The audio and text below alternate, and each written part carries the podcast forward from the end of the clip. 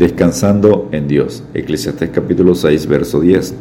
Respecto de lo que es, ya mucho que tiene nombre, y se sabe que es hombre y que no puede contender con aquel que es más poderoso que él. La ciencia ha tratado y seguirá insistiendo en buscar la eternidad de los seres humanos debajo del sol. Recientemente empresarios invirtieron más de 18 millones de dólares para que científicos busquen la vida eterna debajo del sol. Dios es el único eterno, inmutable, no cambia, soberano, inescrutable, insondable, todopoderoso, y el único que puede dar vida eterna al ser humano. Dios advierte a través del profeta Isaías, ¿a qué pues me haréis semejante o me compararéis? Dice el santo. Levantad en alto vuestros ojos y mirad quién creó estas cosas. Él saca y cuenta su ejército, a todas llama por sus nombres, ninguna faltará. Tal es la grandeza de su fuerza y el poder de su dominio. Isaías capítulo 40 versículos 25 y 26. El ser humano es finito por naturaleza. Sus días son pocos, pasajeros y pasan como sombra. El hombre debajo del sol no sabe lo que en el futuro será de él, antes o después de la muerte. Dios es el único omnisciente, que todo lo sabe, conoce todo el pasado, presente y futuro. Además, ¿qué ser humano puede contender con Dios, su creador, y ganarle? Ninguno.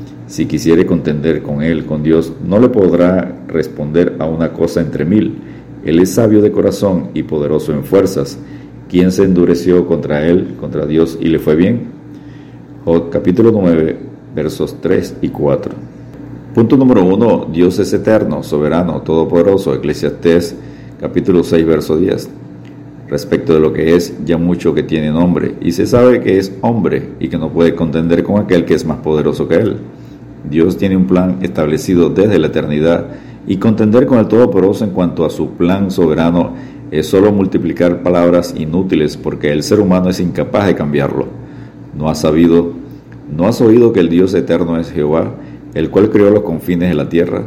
No desfallece ni se fatiga con cansancio, y su entendimiento no hay quien lo alcance. Isaías 40, 28. Porque así dijo Jehová que creó los cielos. Él es Dios, el que formó la tierra, el que la hizo y la compuso no la creó en vano para que fuese habitada, la creó. Yo soy Jehová y no hay otro. Isaías 45, 18. Dios es el que hizo la tierra con su poder, el que puso en orden el mundo con su saber y extendió los cielos con su sabiduría. A su voz se produce muchedumbre de aguas en el cielo y hace subir las nubes de lo postrero de la tierra. Hace los relámpagos con la lluvia y saca el viento de sus depósitos. Todo hombre se embrutece y le falta ciencia. Se avergüenza de su ídolo todo fundidor, porque mentirosa es su obra de fundición, y no hay espíritu en ella. Vanidad son, obra vana, al tiempo de su castigo perecerán. Jeremías capítulo 10, versículos 12 al 15.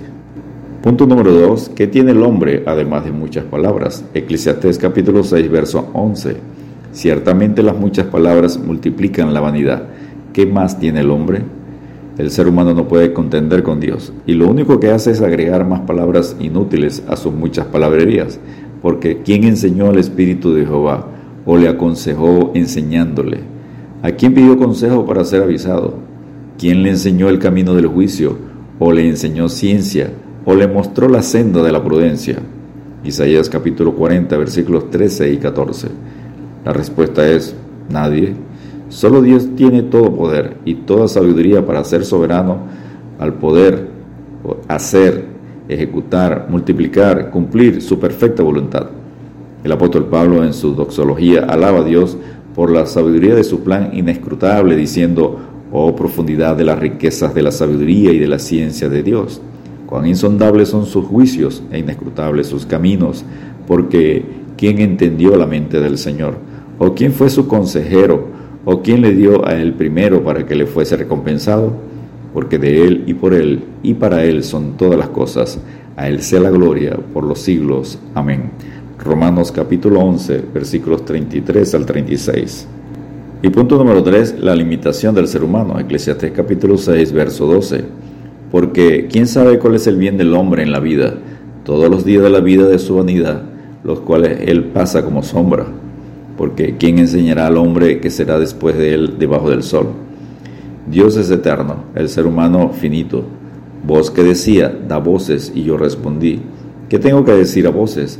que toda carne es hierba, y toda su gloria como flor del campo. La hierba se seca y la flor se marchita, porque el viento de Jehová sopló en ella. Ciertamente como hierba es el pueblo. Sécase la hierba, marchítase la flor, mas la palabra del Dios nuestro permanece para siempre. Isaías 40, versículos 6 y 8. Solo Dios soberano conoce el futuro. Acordaos de las cosas pasadas desde los tiempos antiguos, porque yo soy Dios y no hay otro Dios, y nada hay semejante a mí que anuncio lo por venir desde el principio y desde la antigüedad lo que aún no era hecho, que digo, mi consejo permanecerá y haré todo lo que quiero. Isaías 46, versículos 9 y 10. Por lo tanto, tema a Jehová toda la tierra, teman delante de él todos los habitantes del mundo, porque él dijo y fue hecho, él mandó y existió. Jehová hace nulo el consejo de las naciones y frustra las maquinaciones de los pueblos. El consejo de Jehová permanecerá para siempre, los pensamientos de su corazón por todas las generaciones. Salmo 33, versos 8 al 11. Jesucristo promete, y esta es la voluntad del que me ha enviado, que todo aquel que vea al Hijo y cree en Él tenga vida eterna, y yo le resucitaré en el día postrero. Juan 6, 40. A sus discípulos advierte, mirad por vosotros mismos para que no perdáis el fruto de vuestro trabajo, sino que recibáis galardón completo, según de Juan 1.8. Descansemos en Dios poniendo los ojos en Jesucristo para tener vida eterna. Mirad a mí y sé salvos todos los términos de la tierra, porque yo soy Dios y no hay más. Isaías 45.22. Dios te bendiga y te guarde.